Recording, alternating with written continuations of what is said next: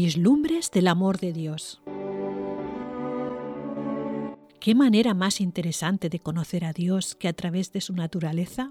Priscila y Santiago Tucker nos compartían sus lecturas devocionales en 1984 y hasta el día de hoy atraen a muchos.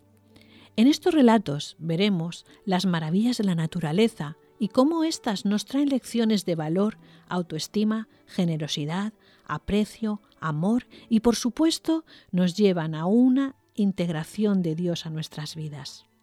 Y cómo cada una de sus obras fueron hechas con exactitud quirúrgica y planeadas para la vida del ser humano. Esta es la gran aventura al mundo natural y a los pensamientos de Dios. Curiosidades serán satisfechas, datos increíbles aportados. Bienvenidos a Vislumbres del Amor de Dios.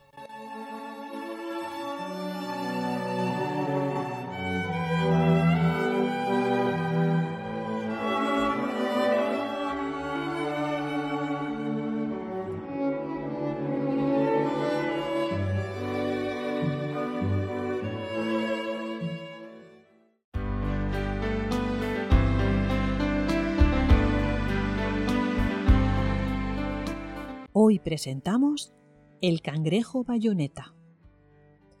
Porque os digo que muchos profetas y reyes desearon ver lo que vosotros veis, y no lo vieron, y oír lo que oís, y no lo oyeron.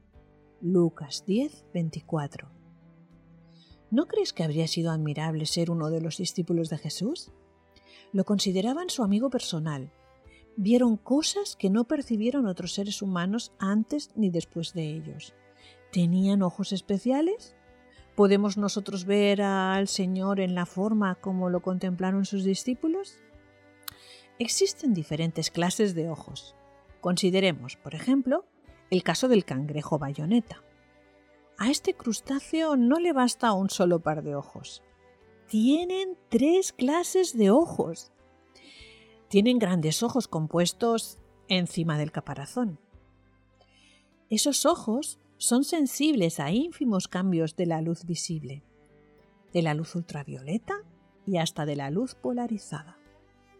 Cada ojo compuesto está formado por 800 caras separadas, cada una de las cuales se conecta con el cerebro mediante receptores especiales. De modo que el cerebro de este humilde crustáceo posee un complejo centro de procesamiento de datos en cada ojo. Los científicos están estudiando esos ojos para descubrir la forma como funcionan. Piensan que sus descubrimientos contribuirán a prevenir, tratar la ceguera en los seres humanos.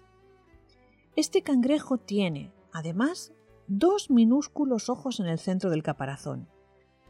Parece que son sensibles únicamente a la luz ultravioleta y tal vez le advierten al cangrejo cuando éste se expone excesivamente a esos peligrosos rayos y lo hacen enterrarse en la arena para esperar la noche o la llegada de la marea alta. Finalmente, este cangrejo tiene otro ojo en la parte inferior del caparazón, justamente frente a la boca. Este ojo es sensible a la luz visible, pero nadie sabe para qué le sirve. Puedes pensar que posees una sola clase de ojos, los que tienes en la cara, pero ¿acaso no olvidas el ojo de la mente?